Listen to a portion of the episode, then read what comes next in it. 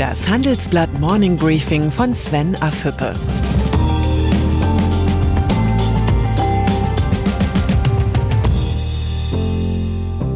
Guten Morgen allerseits. Heute ist Montag, der 7. September, und das sind unsere Themen. Milliardengeschäft Weltraum. Tesla. Völkerverständigung in Grünheide. Machtfaktor Netflix. Im Folgenden hören Sie eine kurze werbliche Einspielung. Danach geht es mit dem Morning Briefing weiter. Dieser Podcast wird präsentiert von der Fiducia und GAD. Technische Entwicklungen, demografische Veränderungen, die Bankenwelt ist in einem massiven Umbruch.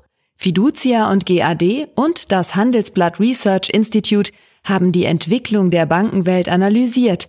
Welche Trends sind schon heute relevant? Welche gewinnen an Bedeutung? Wie sieht die Bankenwelt der Zukunft aus? Und welche Rolle spielen dabei digitale Ökosysteme? Alle Infos im Trendradar Banking. Deutsche Trägerrakete. Es klingt wie eine Science-Fiction-Geschichte, doch es ist Realität. Das Qualitätssiegel Made in Germany soll künftig auch für Weltraumraketen stehen. An diesem Montag nimmt in München ESA Aerospace die Produktion der ersten Trägerraketen auf. Bereits im nächsten Jahr soll die 27 Meter lange Spektrum Satelliten von bis zu einer Tonne in den Weltraum befördern. Neben ESA Aerospace planen zwei weitere deutsche Neugründungen den Einstieg in die Raketenproduktion. Die Himmelsstürmer lockt ein Milliardenmarkt.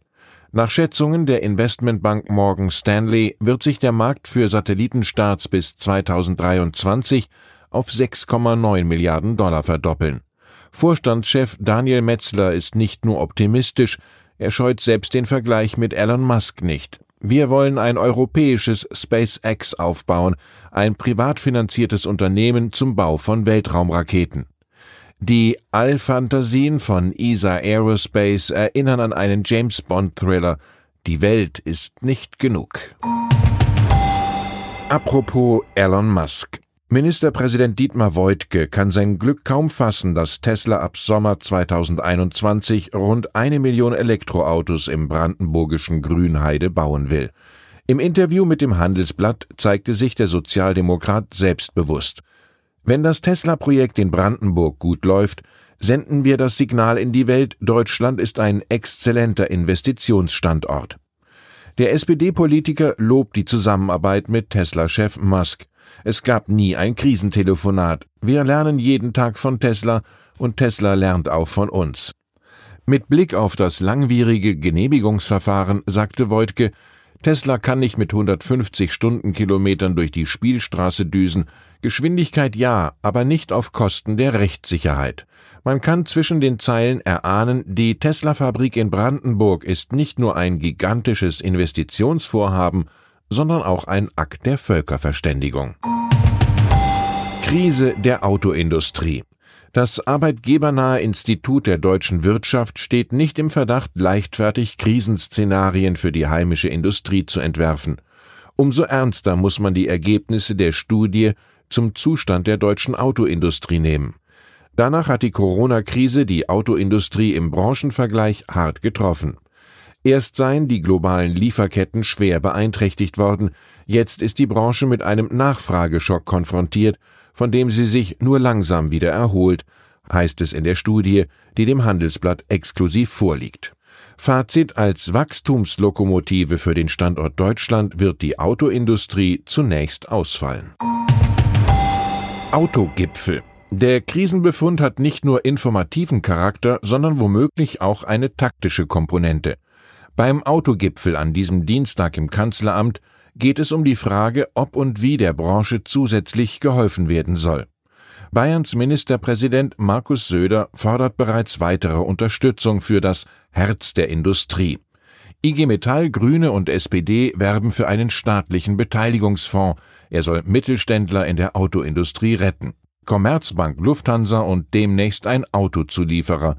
Die Ausdehnung der Staatswirtschaft schreitet mit beängstigender Leichtigkeit voran. Insider Deal. Ein Aktienprofi von Union Investment sitzt wegen des Verdachts auf Insiderhandel in Untersuchungshaft. Laut Angaben der Staatsanwaltschaft Frankfurt geht es um fragwürdige Gewinne von 9 Millionen Euro. Der in der Branche bekannte Fondsmanager war offenbar ein Fan des insolventen Zahlungsdienstleisters Wirecard. Seine Aktiendeals soll er über Depots bei verschiedenen Instituten abgewickelt haben.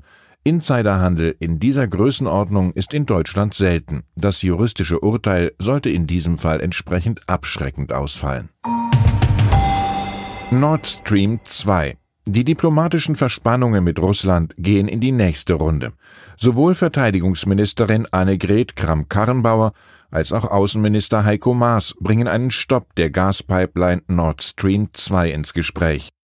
So könne Moskau abgestraft werden, sollte es nicht an der Aufklärung des versuchten Giftmordes an dem Kreml-Kritiker Alexei Nawalny mitwirken. Kramp-Karrenbauer betonte, dass die Unternehmung für sie kein Herzensprojekt sei. Maas sagte, ich hoffe nicht, dass die Russen uns zwingen, unsere Haltung zu Nord Stream 2 zu ändern. Solche zaghaften Drohversuche erreichen wahrscheinlich nicht einmal das Vorzimmer von Kreml-Chef Wladimir Putin. Netflix. Der amerikanische Streamingdienst Netflix wächst und wächst. Mittlerweile verzeichnet der Aktienkurs bei 516 Dollar. Die Marktkapitalisierung liegt bei 227 Milliarden Dollar. Das Unternehmen ist nicht nur hoch bewertet, es ist auch profitabel. Geld für kostspielige und besondere Formate ist ausreichend in der Kasse. Zuletzt wurde bekannt, dass Prinz Harry und Herzogin Meghan einen mehrjährigen Vertrag mit Netflix unterschrieben haben. Zweifelsfrei eine Win-Win-Situation für beide Seiten. Das Handelsblatt kann am morgigen Dienstag erstmals ein Interview mit Netflix-Gründer Reed Hastings führen. Der Mann hat das Film- und Kinogeschäft wie kein anderer revolutioniert. Gerade ist er auf Werbetour mit seinem neuen Managementbuch Keine Regeln. Wenn Sie Fragen an den Netflix-Boss haben, schicken Sie mir einfach eine Mail an afhüppe at morningbriefing.com. Frauenschwund bei der FDP. Und dann ist da noch Katja Suding. Sie ist Hamburger Bundestagsabgeordnete und eine der bekanntesten Frauen der FDP. Nun zieht Suding sich aus der Politik zurück. Für mich ist im nächsten Jahr Schluss, sagte die 44-jährige Bundestagsabgeordnete und stellvertretende Bundesvorsitzende beim Landesparteitag am Wochenende. Sie werde weder bei der Bundestagswahl antreten noch erneut für den Landesvorsitz kandidieren. Suding betonte, dass dies keine Entscheidung gegen die FDP, gegen den Landesverband oder gegen eine Person sei. Die Entscheidung sei aus persönlichen Gründen gefallen. Der Frauenschwund bei den Liberalen ist auffällig. Katja Suding verlässt die FDP freiwillig.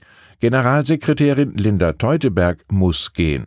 Fragt sich, was nun, Herr Lindner? Ich wünsche Ihnen einen schwungvollen Start in die Woche. Herzliche Grüße, Ihr Sven Affüppe.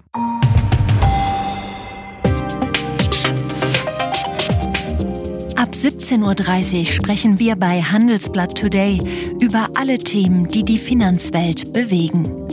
Für eine erfolgreiche und nachhaltige Anlagestrategie spielen verschiedenste Faktoren eine Rolle. Beim Thema Portfolioanalyse vertrauen daher viele Anleger erfahrenen Experten.